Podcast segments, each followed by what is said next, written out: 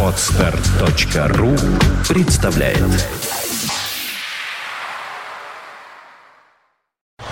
You are listening. You're listening to Internet Radio Fontanka FM. Fontanka FM.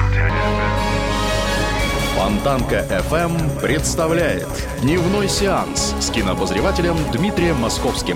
Новые блокбастеры и телесериалы, великие имена и восходящие звезды, а также гости из мира кино и телевидения. Каждую субботу в 3 часа дня с повтором в понедельник в 8 вечера в программе Дневной сеанс. Добрый день, вы слушаете радио Фонтанка ФМ. В эфире программа «Дневной сеанс. Все о кино». Э, В студии автор ведущей программы Дмитрий Московский. Дмитрий, добрый день. Добрый день, Сашенька, добрый день всем, кто сегодня, несмотря на такую шикарную погоду, опять я как гидромедцентр, что тут изрекаю по поводу погоды, но однако есть очевидные вещи, мимо которых не пройти. Это солнце, радость, свежий теплый воздух обдувает нас. Что, кстати, касается объективной информации, то сегодня наша передача будет сплошь и рядом посвящена явлению сугубо субъективного порядка.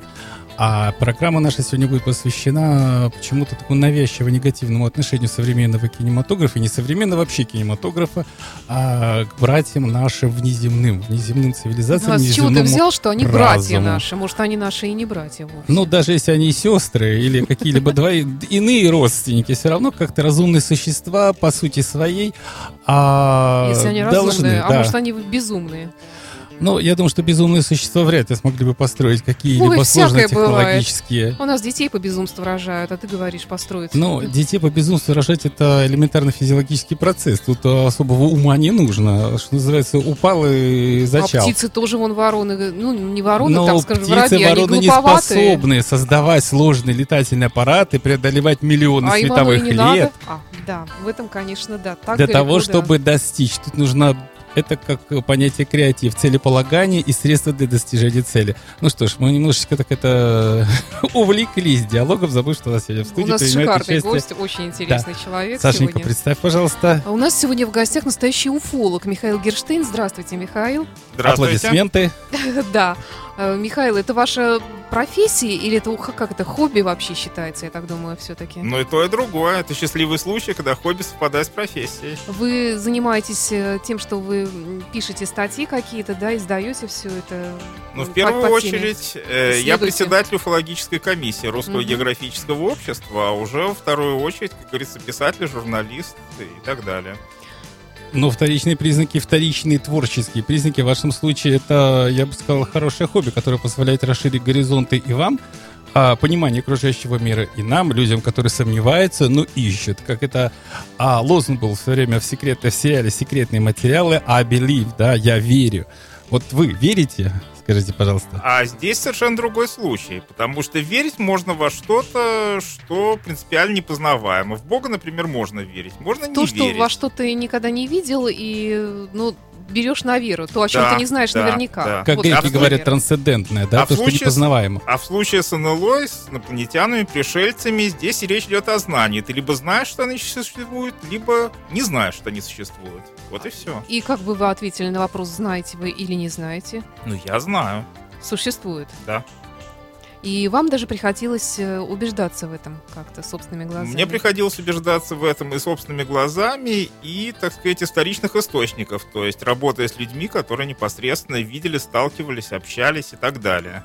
Здесь такая же ситуация, как, например, с Австралией. Вот я в ней, например, не бывал ни разу, но могу посмотреть на ее фотографии, могу разговаривать с людьми, которые по Австралии путешествовали. Мгм. Могу на карту, Да, в конце хорошее, концов, кстати, сравнение.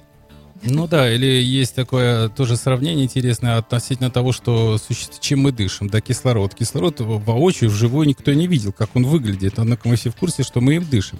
А ты ж попробуй докажи, что мы дышим кислородом. Да каким образом можно его потрогать, пощупать, каким образом убедиться в том, что он есть? Ну, А так он есть. можно, только надо его перевести в жидкое состояние. Ну, тогда, правда, трогать его не рекомендуется, потому что пальцы отвалятся сразу.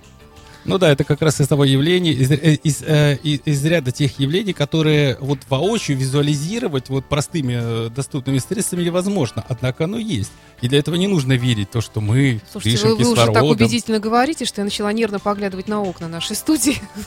Я думаю, что инопланетяне в, основе своей люди деликатные. Хотя, если посмотреть на те цитаты, фотографии и а кадры из фильмов, которые, да, и трейлеры из фильмов, то не всегда с точки зрения кинематографистов это явление доброжелательного характера. Сашенька, мы можем сейчас посмотреть отрывок из фильма «Секретные материалы»? А, Так, вот так быстро, пожалуй, я не смогу поставить Ну хорошо, мы еще эфир, пока да. побеседуем.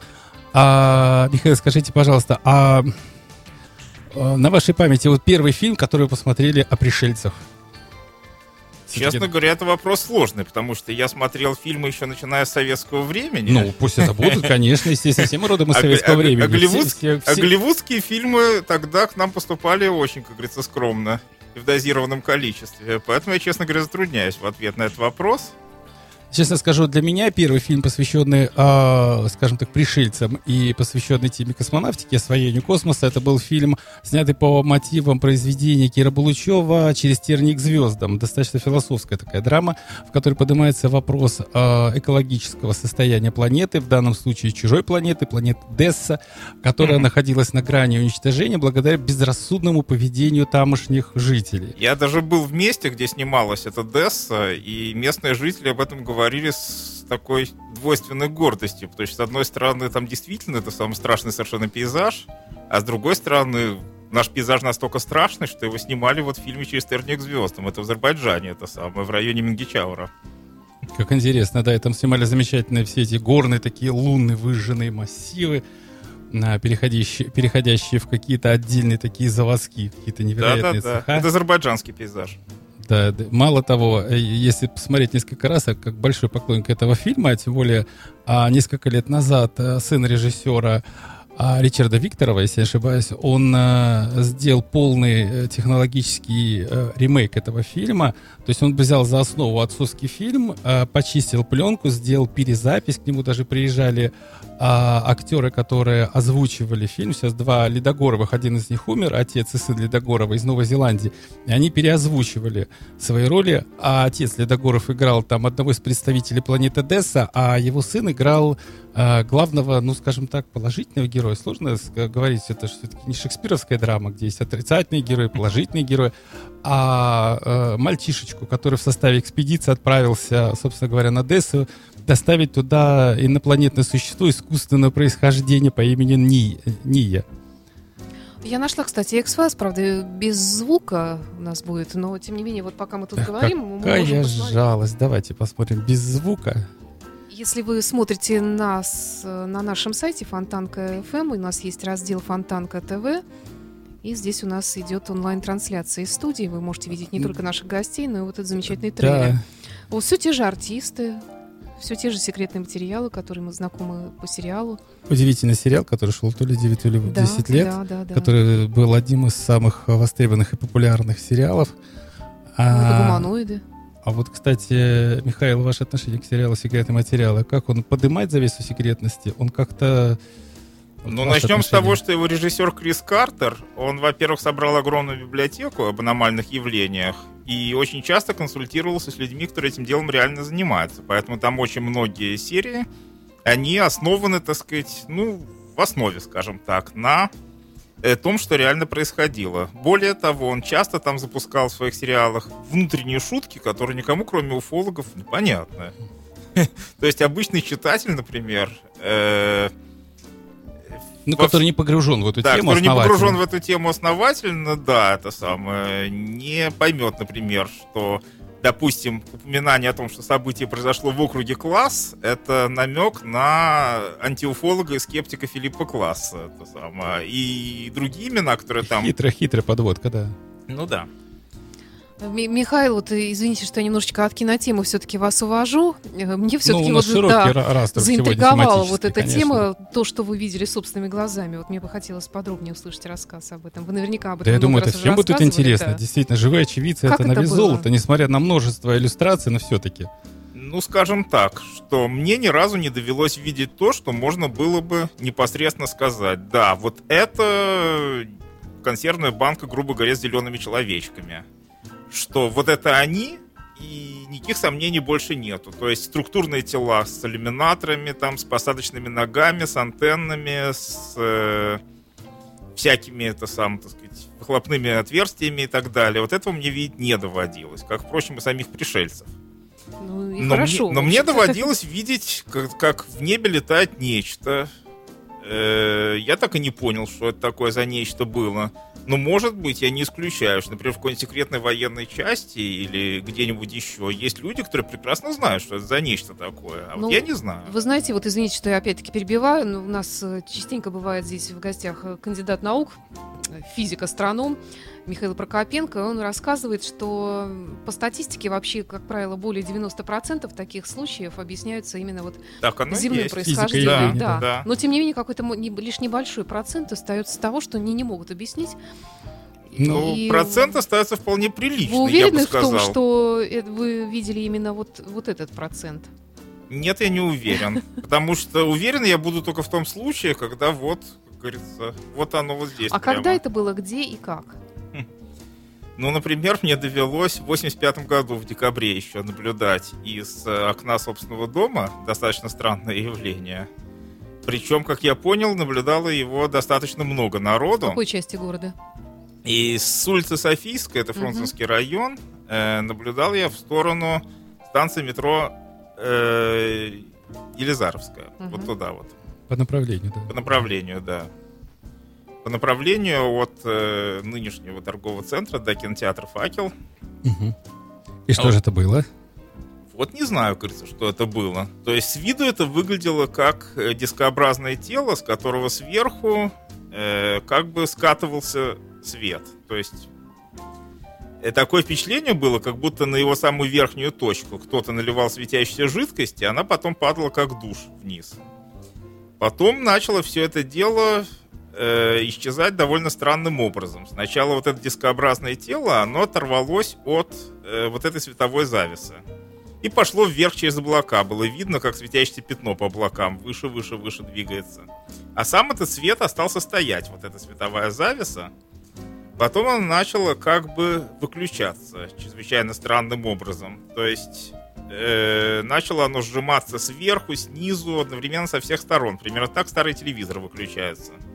Собирается в, в одну точку, эта точка Световой гаснет. пучок, да, и он Да. потом медленно гаснет. Да, и вот примерно так, как телевизор выключается, вот это дело все выключилось. И когда я начал спрашивать об этом деле, ну, родственников, знакомых, э, кто еще это дело видел, то мне сказали, что перед этим за несколько месяцев э, люди видели, как по небу пролетело что-то типа птичьей клетки, то самое горящее. То есть такое впечатление было, как будто там продольная, поперечная, вот шпангоуты, и все это было охвачено огнем. Медленно проплыло по небу, скрылось за домами.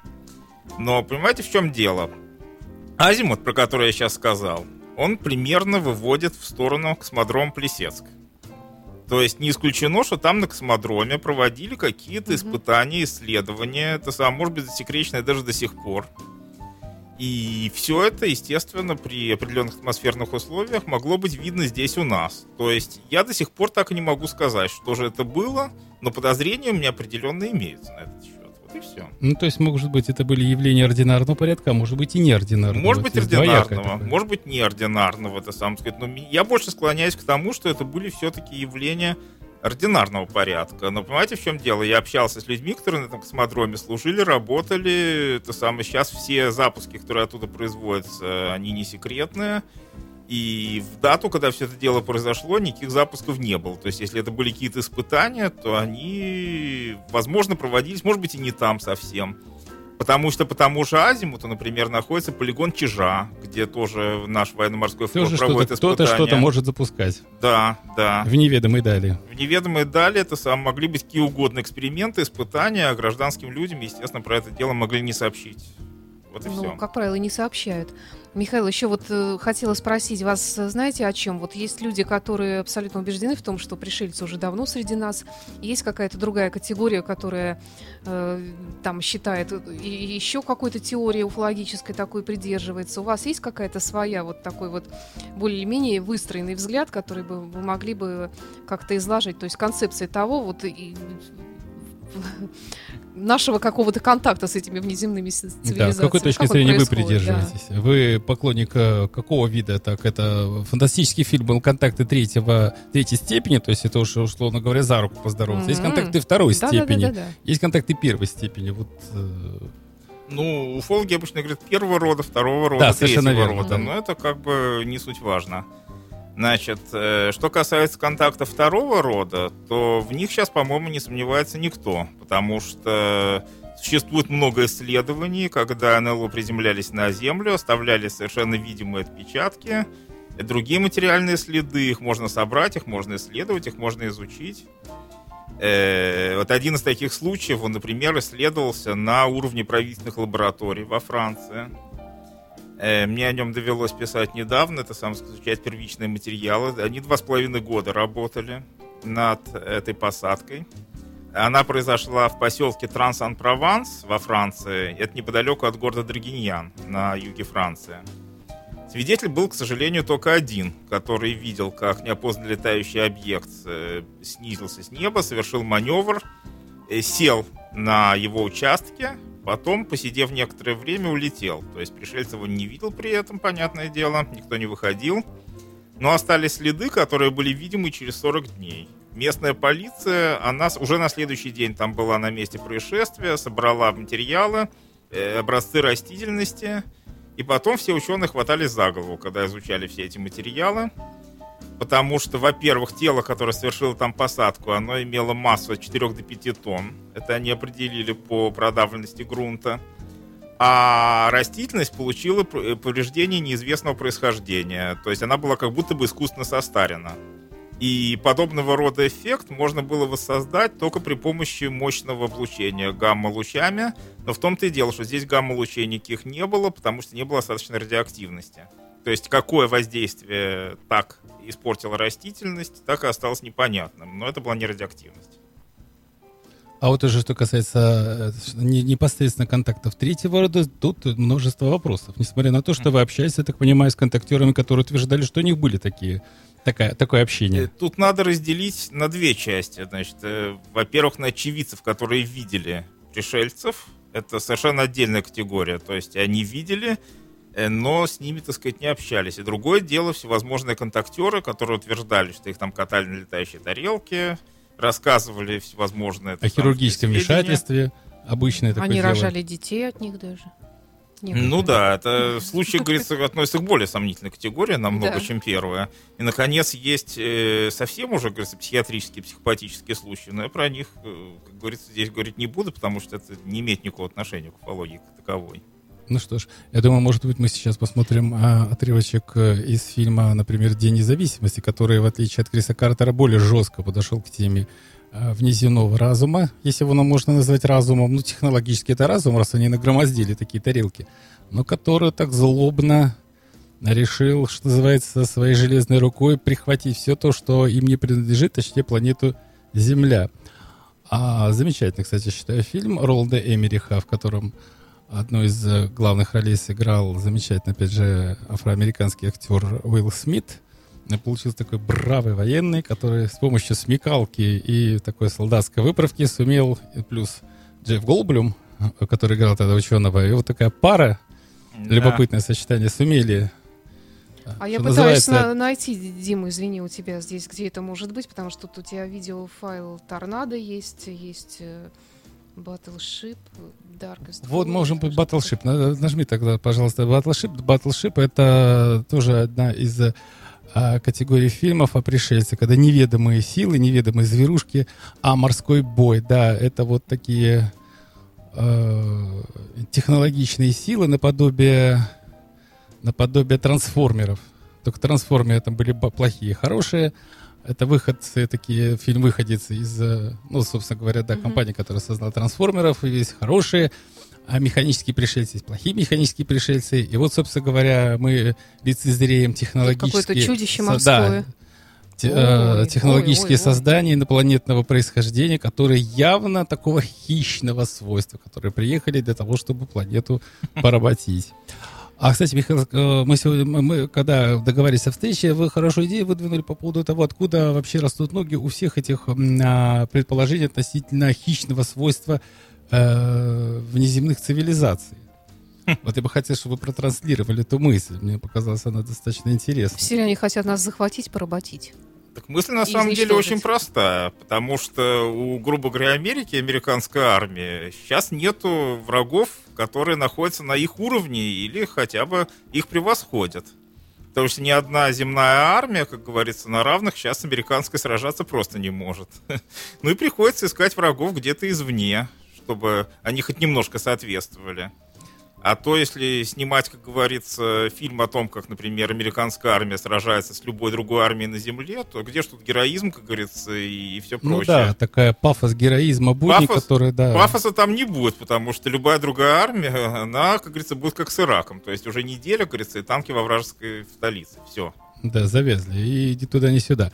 Плюс, естественно, как и любой другой вид искусства, кинематограф, хоть он игрового порядка и коммерческого, но он хочет вывести какую-то такую макроидею, а все-таки борьба с пришельцами, она как-то объединяет на каком-то наднациональном уровне. Вот в фильме «День независимости» там есть такие кадры, где на наднациональном уровне там и русские, и не русские, и американцы, они все вместе, всем миром противостоят этой наглой инопланетной угрозе в виде каких-то таких сопливых, неинтересных существ. А вот, кстати, вот э, инопланетные существа.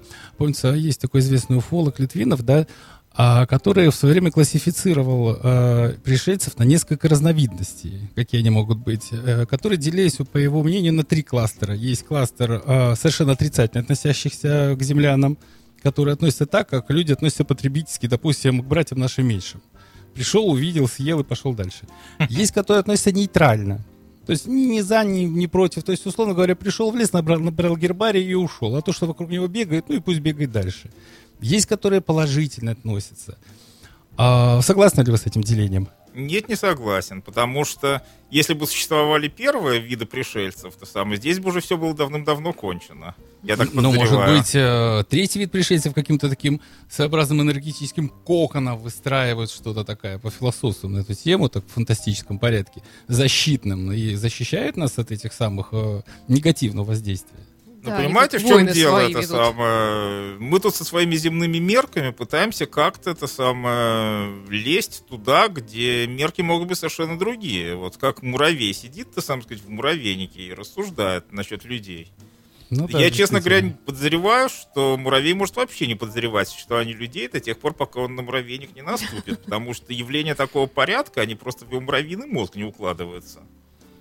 Ну да, это, условно говоря, мировоззрение 2D, есть мировоззрение 3D, а кто-то говорит, что мирозз- э, есть миры, которые существуют в иных плоскостях, где а, таких Нет, плоскостей дело больше там. даже, дело даже не в Не плоскостях. измерений, да, Э, Потому больше. что нашей Вселенной, это самое, по скромным средним подсчетам, где-то 14 миллиардов лет. А нашей Земле вместе с Солнцем, это самое сказать, ну дай бог 5. И если существует цивилизация, которая нас обогнали в временной плоскости, там, хотя бы на миллиард лет, ну вот как вот мы их поймем? Да, действительно. Но это все равно, как, э, допустим, поставить неандертальца и человека, который обладает айфоном. Конечно, в определенных, может быть, а, таких физиологических вещах, ментальных вещах они найдут, а, что называется, общий язык. Но в целом это... Я боюсь, что разница-то побольше будет, то самое, между разумом, который нас опережает на миллиард лет, то сам сказать, и нами. То есть, может вообще, во-первых, физическую форму уже потерять давным-давно. И никаких физиологических общих, как говорится, знаменателей у них не То будет. есть ручки, ножки, глазки, это совсем не факт, что это вообще будет что-то такое вот такое вот именно биологически Ручки, на ножки, человека. глазки и так далее, это самое. Это может быть просто какая-то искусственная форма, которая специально приспособлена для работы на Земле, это самое сказать. А может быть и к нашему пониманию. Ну да, для того, чтобы мы адекватно Для воспринимали. того, чтобы мы адекватно воспринимали все это дело. Роботы. Ну, не обязательно роботы, может быть биороботы, может быть какие-то конструкции на совершенно другом уровне, потому что вот эти существа, например, могут спокойно проходить сквозь стену. Э, То есть это может быть какой-то, не знаю, сгусток полей, это самое, управляемый извне каким-то лучом. Может быть еще что-то, что мы вообще не подозреваем. Как вот в 19 веке, это сам сказать, кто мог в 19 веке подумать про, например, какую-нибудь нанотехнику. Вот. Да, действительно. Или придумать, что может существовать совершенно какие-то рядового порядка сейчас техни, технологические так называемые гаджеты, которые еще действительно сто лет назад казались чем-то невообразимым. Тоже телевидение, тоже радио. Хотя сейчас вот э, мы видели кадры из фильмов, снятых по книжке Герберта Уэллса «Война э, миров», Собственно говоря, существует несколько киноверсий, но э, основа здесь существует, заложена одна, что некая такая марсианская цивилизация, которая долгое время кипела какой-то непонятной злостью э, к своим братьям, э, я так понимаю, меньшим с Земли. Вот сейчас идет, э, я так понимаю, из Рона Хаббарта, основателя одной религиозной... Мы такой... говорим о видеотрансляции. Да, Фонтанка видеотрансляции. ТВ. Можно посмотреть. У нас ссылка есть Поле на сайте. битвы земля. И вот Рон Хаббард придумал свою книжку, и сейчас по книжке был снят замечательный фильм, который с философским таким подтекстом, который позволил одному из пришельцев, который прибыл порабощать землю, что называется, перелинковаться и проникнуться этими людишками, которых они изначально восприняли просто как такой э, раб- вид рабочих тараканов, и не более того. Но, однако, они как-то прониклись этим делом. А я вот, кстати, вспоминаю вот яркое такое подтверждение, может быть, простейший фильм, но мой любимый фильм, и один из немногих, может быть, который я видела, фильм «Человек со звезды», где как раз вот э, инопланетянин прибыл, прибыл, так сказать, на планету Землю, непонятно с какими намерениями, э, исследования, по всей видимости, и, э, посмотрев на фотографию, попав в дом женщины, он э, каким-то образом сумел трансформироваться в Да, такой обрел форму образ. того человека, Так он которого начал потом еще девушка человеческий любила. разум да. постепенно, да, обретать. Ну, естественно, девушка потом от него родила, он, естественно, улетел. Любовная драма и все такое. Давайте прервемся буквально на пару минут, я предлагаю, да, и послушаем песню Rolling Stones, которая звучала в этом фильме.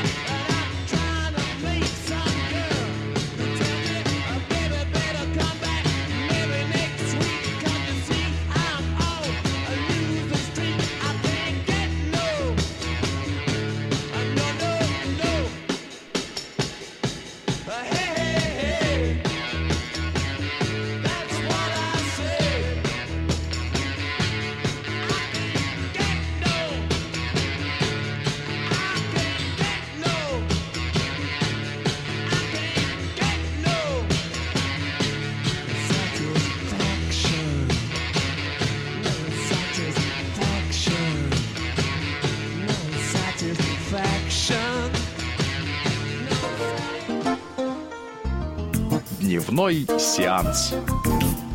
Продолжается программа «Дневной сеанс». Сегодня у нас такая уфологическая тема в кино. В частности, и гость студии у нас уфолог Михаил Герштейн. И Да, также Дмитрий Московский Михаил. здесь в студии радио И Фонтанка FM и привет, Александра. Ромашова. Да, совершенно верно. Э, Продолжаем тогда расспрашивать, пытать Михаила. Да, относительно пришельцев. Но на фоне оригинального фильма, оригинальной концепции уфологической мысли, присутствие инопланетян, что было бы, если бы а, пришельцы оказались на Земле, застряли на Земле и с ними стали бы обходиться самым нелицеприятным образом. А идея фильма, кстати, район номер 9, э, стоит напомнить, Майкла Бломкопа, а это выходцу из, собственно говоря, ЮАР, который пережил в своем детстве режим апартеида, и поэтому до мозга костей проникнувшейся идеей э, сегрегации расовой, когда минимальное число белых людей э, буквально силой воли подавляет э, негритянское большинство. Вот мы видим такой оригинальный э, заход. Дело в том, что фильм был снят в таком режиме документари, как будто бы это такой набор э, телевизионных репортажей, который перемежает, собственно говоря, э, суть действия. Однако, пока мы будем смотреть э, этот, эти кадры, хочется опять же э, обратиться к нашему гостю. Михаил, скажите, пожалуйста, так все-таки существуют ли сейчас, э, скажем так, реальные, реальные контактеры, которые поддерживают реальные контакты, и а, если они есть, то хотят ли они транслировать эту свою, свое вот это вот наличие контакта? Понимаете, в чем дело? Во всех случаях, когда человек утверждает, что у него находится, имеется контакт с неземными цивилизациями, он оттуда получает великую мудрость и так далее, вот почему-то эта мудрость всегда она очень убогая получается. Например, Ну, будьте это сам, так сказать, дружелюбны, живите это сам, так сказать, в Любите согласии друг друга, мире, да. да. любите друг друга. То есть там нет ничего, что нельзя было сказать обыкновенному человеку. Это сам без ссылок на. Ну, собственно говоря, библейские истины, которые переложены более простым языком. Хотя Библия написана куда уж более простым языком, чем может казаться. Это все-таки не бином Ньютона. Однако даже и в таких вот контактных вещах присутствуют достаточно действительно элементарные вещи. Типа, мойте руки перед едой, чистите зубы по утрам, возлюбите друг дружку, да не кидайте друг друга кирпичами без нужды. А, но все-таки вот э, на вашей памяти и в вашем, что, что называется, так как вы достаточно много писали, в том числе, я так понимаю, и о контактах третьего рода. А существуют ли вот эти самые реалистичные контактеры? Нет, но существуют люди, которые встречались действительно со странными существами, которые выходят из э, так называемых летающих тарелок. Только эти существа их отнюдь не грузили при этом э, своей сомнительной мудростью. ну а как это происходило? Выходит из... э, Я здесь живу в деревне, где-нибудь на даче, в тихом участке, вокруг никого нет. Садится летающая тарелка, тут выходит «Хай!» Нет, Friends. э, Хай он не говорит при этом и другие слова не говорит то самое. То есть вы можете при этом за ним понаблюдать, но если будете мешать, там махать руками и так далее, то может фотографировать. да, фотографировать Посылать и так в Инстаграм. далее. Да, да. То может, то сам сказать, вылететь луч, вас парализует, совершенно безвредно, безобидно, это сам сказать, вы будете стоять и не мешать им дальше. Вот и все. Они завершают свою задачу, набирают там какие-то материалы. Наберут картошки, морковки земли. с моего огорода. Да, для образцов хотя бы это самое. Погрузят все это дело в свою тарелку и улетят. Самое. А вы где-нибудь минут через пять отойдете. Надеюсь, не в И мир иной, в памяти а- это, это останется. В памяти это останется, да. На самом деле, если говорить о так называемых абдукциях или похищениях, то там, если честно, тоже очень много достаточно сомнительных моментов существует. В частности, почему нету ни единого случая, когда подобного рода похищение э, сопровождалось бы достаточно убедительными доказательствами. Ну да, То есть- кроме каких-то отдельных э, элементов шрамирования, собственно говоря, которые человек мог сам себе нанести, так при большом Да. желании. Нет, человек просто мог запамятовать, у него есть такой шрам. Э, Могли произойти какие-нибудь э, другие события, которые он не, мог не запомнить. Да в конце концов, как говорится, э, были же в свое время проведены опыты вот, по э, внушению человеку искусственных воспоминаний о похищении. Мгм. Они еще в 70-е годы были проведены. искусственные воспоминания, они ничем практически не отличались от так называемых настоящих, за исключением того, что искусственные воспоминания, они были менее эмоциональные и менее, так сказать, травматичные для э, человека, участвующего в этих экспериментах. Но самое интересное, что сейчас э, своими воспоминаниями делятся люди, которые в свое время по долгу службы не могли ими делиться. Допустим, военные, которые наблюдали а различные НЛО, это нет, не есть контакт третьего Даже рода, это не космонавты есть. что-то рассказывают. Да, потому что многим из них просто по долгу службы нельзя было это рассказывать, иначе их можно было, что называется, списать на берег, потому что если человек видит зеленых человечков, то явно у него не все в порядке с головой. А все-таки возвращаясь вот к теме нашей передачи, а воинственный кинематограф, который воспринимает пришельцев как неких таких э, э, вторгающих, злобных, да, существ, которые вторгаются на Землю ради того, что вот у нас есть там Все э, напортить достаточно нам интересные а тот же Фантом, который недавно показал, э, достаточно симпатичная киношка, где какие-то такие электрические существа, такие покрытые какой-то такой электрической структурой, напали на Землю ради того, чтобы просто тупо тыр- тырить с нее какой-то энергетические ресурсы. Мне кажется, что в этом есть какая-то... Ну что ли, вот, э, не знаю, Михаил, подтвердите ли вы это? Мне кажется, что человек, он заведомо привык перекладывать ответственность за свои поступки на какую-либо третью силу, неведомую.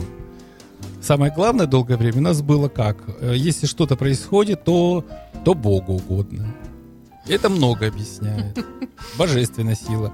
Но так как люди сейчас поумнели и поняли, что божественная сила, она как от такого рассеянного свойства, кстати, сегодня такой а, предпасхальная суббота а, для православных, а, помимо а, то люди поумнев, что называется, да, нацивили- на- нацивили- нацивилизованные, нацивилизированные, как это правильно можно это выразить, они э, вдруг поняли, что, наверное, есть некая такая третья, такая неведомая сила, которая, может быть, влияет на землян, манипулирует ими а, в каких-то корыстных целях, не давая возможности умнеть, расти выше, набираться цивилизационного опыта.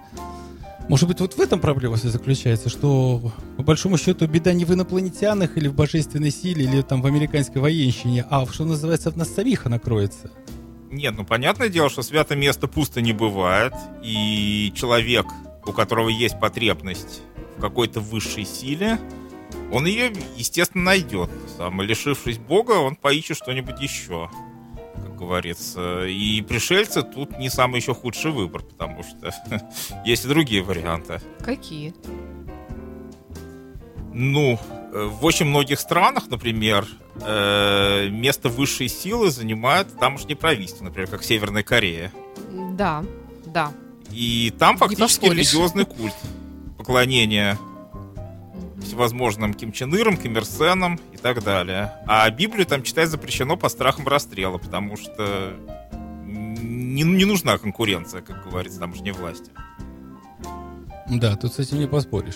И при этом, собственно говоря, и даже в цивилизованных странах, которые уже отвыкли жить или да- даже не привыкали жить в каких-либо условиях концентрационного лагеря, каких-либо с бандустанами или еще где-то, все равно присутствует некая такая, знаете, линия третья, что кто-то виноват.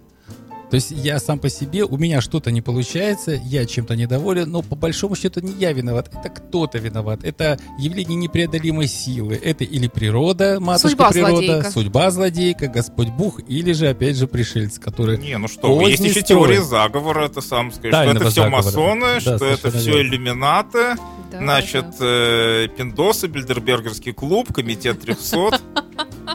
Да, и это может продолжать бесконечно, потому что всегда найдется виноватый в том, в чем, собственно говоря, человек виноват сам. И в том числе и враждебно настроенные пришельцы.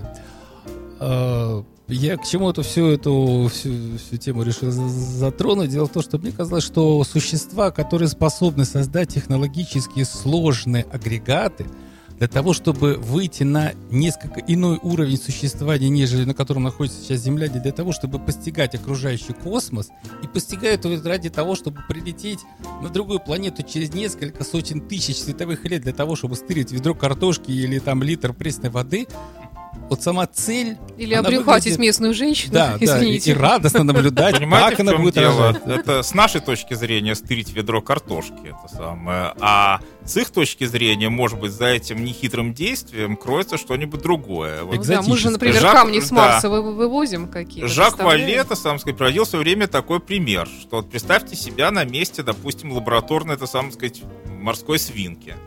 Она же не понимает, это сам сказать, что с ней делают. То есть э, для нее укол это укол, а для нас укол, то сам сказать, может быть внедрение каких-то микрочипов, может быть э, какую-нибудь э, вакцину на ней испытывают, может наоборот прививают ей неизлечимую болезнь, то самое, и наоборот. То есть наши земные действия для морской свинки, они совершенно неведомы. И то, что для нас выглядит, грубо говоря, глупо, то есть прилетели черт знает откуда, взяли ведро картошки. Э, Для них это может быть э, вообще неизвестно какое исследование на неизвестно каком уровне. Может, они эту картошку потом клонируют, и она будет вообще ходить на, на ботвен своей. А может, у них вообще вся еда кончилась, и они э, из нее там э, Нет, питание нет, себе ну если даже мы, нет, ну если даже мы знаем, что такое клонирование, то я думаю, для них это уже настолько позапрошлый век. Что да, действительно, как в некоторых фантастических э, сериалах, э, когда еду можно было буквально из воздуха сделать, собственно говоря, как в русских народных сказках идея скатерти самобранки, да. она, это опять Да. же В история конце концов, что такое еда? Это самое. Это просто химические молекулы, расположены определенным образом. Если мы умеем ими управлять, то запросто можем собрать хоть гамбургер, хоть э, ту же самую картошку. И Ну. она будет ничем не будет, ничем не будет отличаться от естественной, даже, пожалуй, почище будет. Но все равно печально как-то это звучит. Немножко. Э, Михаил, знаете, что я вас хочу спросить? Вы автор разных книг. Ну, наверняка вы еще и занимаетесь такими, ну, в курсе всех пули- вот периодических Да, публикаций. в, да, в курсе, э, курсе, но- да. новостей, которые происходят. Ну вот периодически тут проходит информация о том, что вот нашли планету двойник Земля, какая-то экзопланета, которая похожа, и вот по всем признакам она тоже может там находиться на ней какой-то вид жизнедеятельности, похожий на земную цивилизацию и так далее. Вот э, у вас есть какие-то свои взгляды на этот вопрос? Вот э, с чем-то вы согласны, что-то вы абсолютно отрицаете? И вот какую из этих вот открытий вы, может быть, На поддерживаете? самом деле подобного рода открытия, они уже давно стали банальностью, потому что наша земная техника способна обнаружить планеты на огромных расстояниях как минимум четырьмя разными способами. А в последнее время к ним добавилось еще и прямое визуальное наблюдение при помощи космических телескопов. То есть планет в окружающей нас Вселенной едва ли не больше, чем звезд. То есть подобного рода открытия, они уже не должны совершенно удивлять. Когда первую планету нашли, это было открытие. Когда она уже их количество исчисляется десятками тысяч, это уже не открытие, а просто рядовая банальность. Вот и все. Но может проблема заключается не просто в открытии планет, а в открытии планет, которые способны создавать э, какую-либо подобную земной форму жизни. И есть ли там эта жизнь на той Понимаете, земле? в чем дело это самое? Жизнь может быть не только в виде форм, привычных нам землянам. Есть Биологических. бил- биологических, да. То есть, если есть планета, похожая на Землю, на ней может быть жизнь, похожая на земную.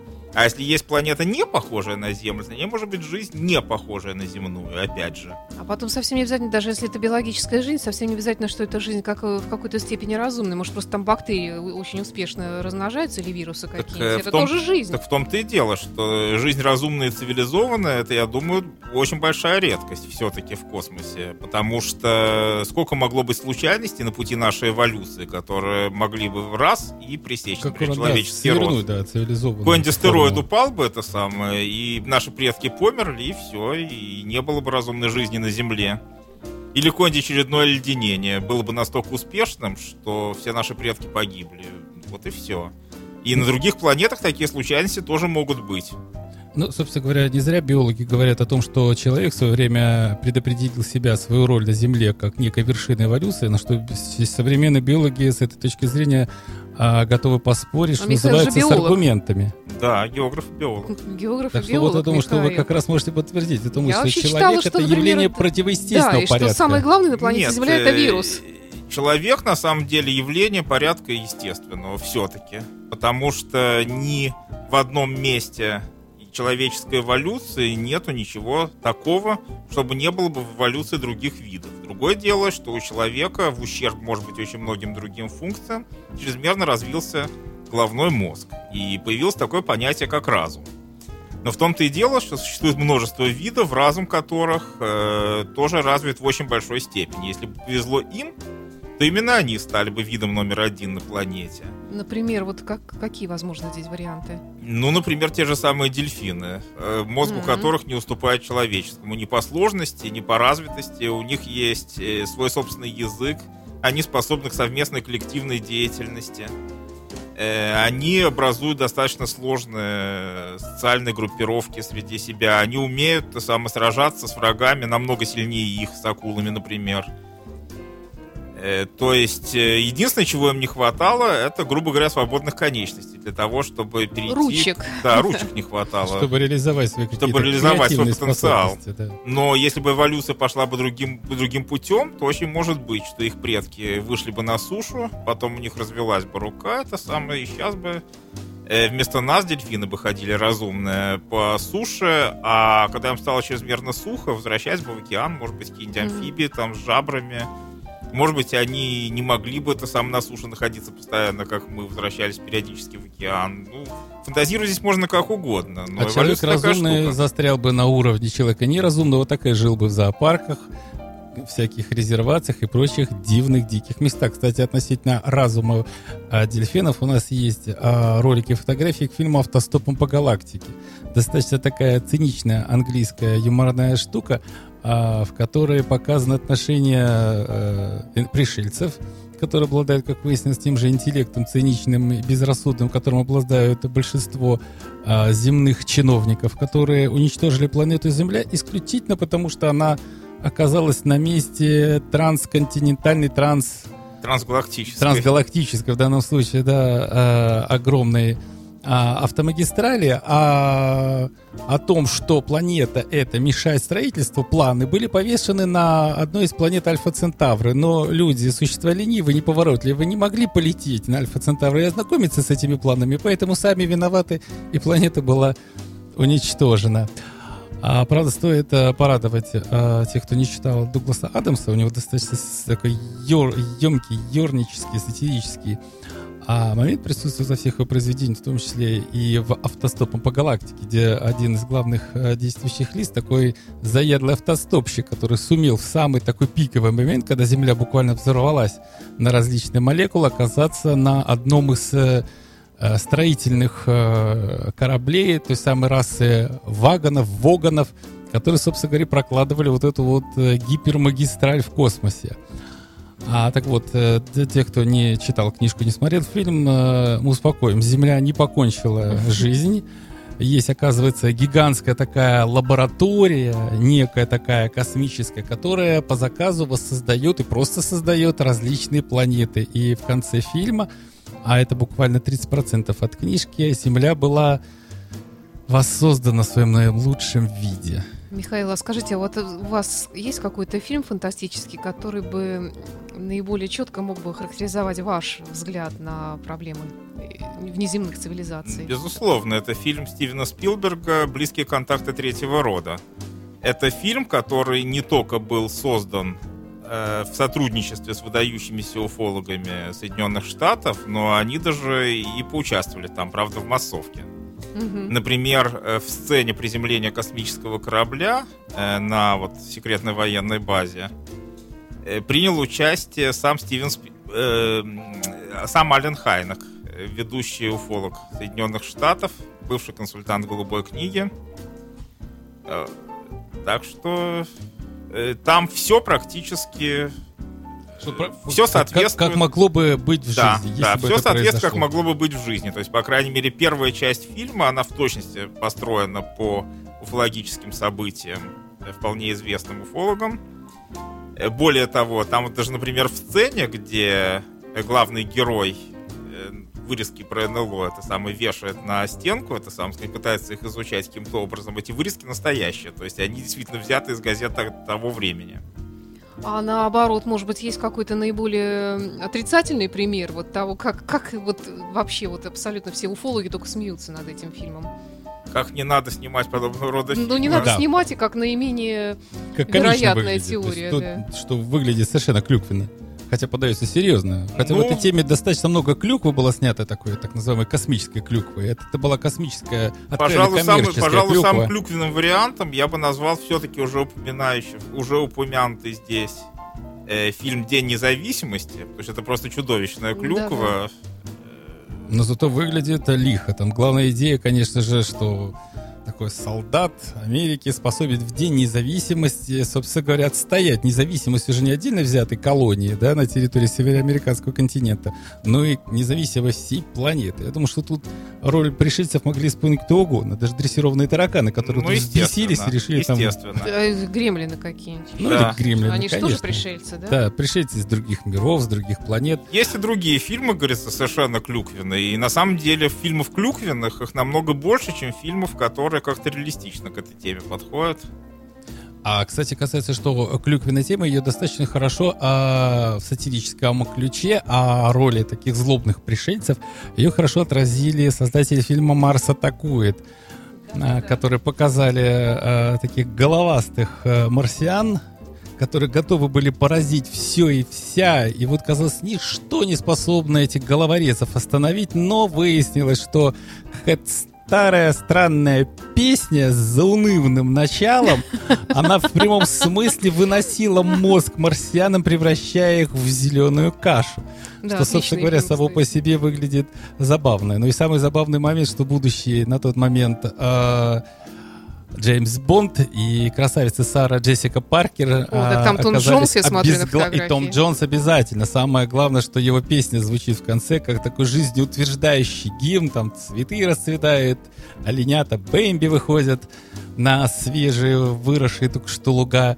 И все это происходит уже под песни Тома Джонса, жизнеутверждающей, что само по себе выглядит уже такой красивой клюквой. И пародия на все, что может быть. А вот, кстати, вот эта милая блондинка, которую спичрайтер президента проводит в Белый дом э, для того, чтобы показать э, секретные апартаменты э, самого известного лавеласа JFK Джона Фиджеральда Кеннеди. Оказывается, вот за, вот, вот, собственно говоря, вот она же сняла Мгм. свой парик и оказалась вот такой Уродом таким. да, ну, собственно говоря, это для нас они уроды. Может быть, для них мы уроды. Все Михаил, а вот относительно в мне этой интересно, вселенной. вот такой вот образ гуманоида вот с большой головой, или даже как вот у нас в анонсе, вот тут с узеньким таким маленьким ротиком и с огромными глазами, э, с такими щупальцами какими-то. Вот откуда он взялся, этот Так образ? он Как взялся из родился? фантастики конца 19-го, начала 20 века. Точнее, он происходит из представлений тогдашних ученых о том, как будет выглядеть человек будущего. То есть у него будет развиваться мозг, потому что ему надо быть все умнее и умнее. А при этом, поскольку техника развивается, то требования к рукам, к телу и ко всему прочему снижаются. Вот и получается такой хилый уродец с гипертрофированным мозгом.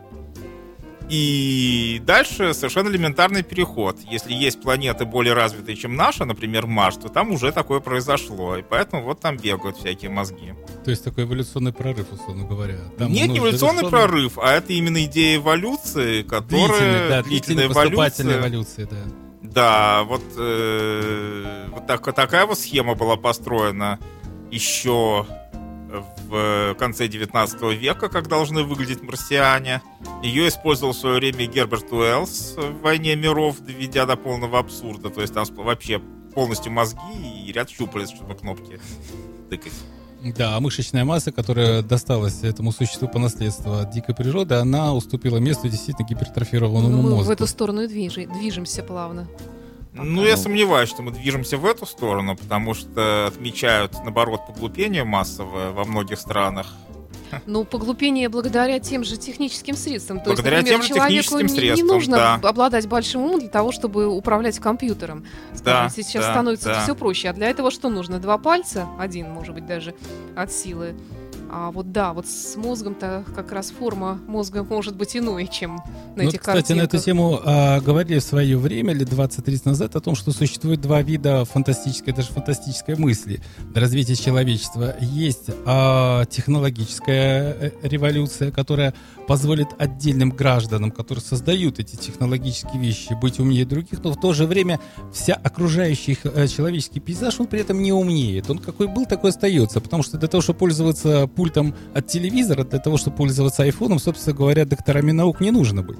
И существует другая вероятность, которую всячески культивировали так называемые советские фантасты, это и братья Стругацкие, и Кир Булычев, о том, что э, человечество должно развиваться по экспоненте. Оно должно э, в среднем умнеть по отношению к тому, что было там 20, 30 лет, 50 лет, 100 лет назад. И поэтому, например, та же а, будущность, из которой вывалилась Алиса, да, вот гости из будущего, эта сама будущность, она на порядок лучше, а организованнее и умнее, чем та современность, в которую она попала, собственно говоря, на сто лет назад, так как изначально книжка называлась «Сто лет тому вперед».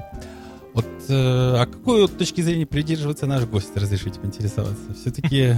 Я, честно говоря, в будущее заглядывать не решаюсь, потому что все предыдущие попытки, как правило, были неудачными.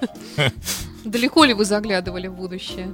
Нет, я нет, я имею в виду, что не я в будущее заглядывал, а, а все футуристы. Понимаю, да. Футуристы, пророки, провидцы, это, сам сказать, фантасты и так далее. Если им верить, то уже и Марс был бы давно, давным-давно колонизирован, и уже это, сам сказать, летели бы к Альфа Центавра и так далее. И при этом ни один-то сам чех не предсказал интернет.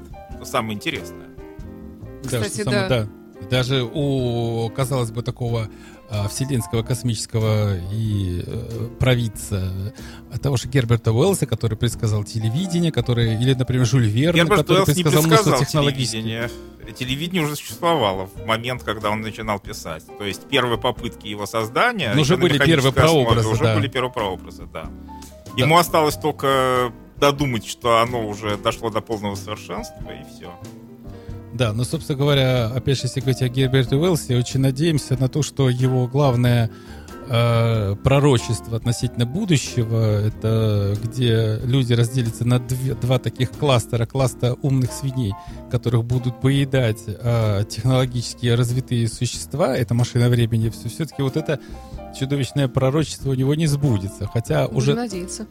Хотя социальные а почему и нет? тогда... Потому что если уже сейчас технологии генетического вмешательства и так далее, они уже скоро это сам будут в реальном использовании.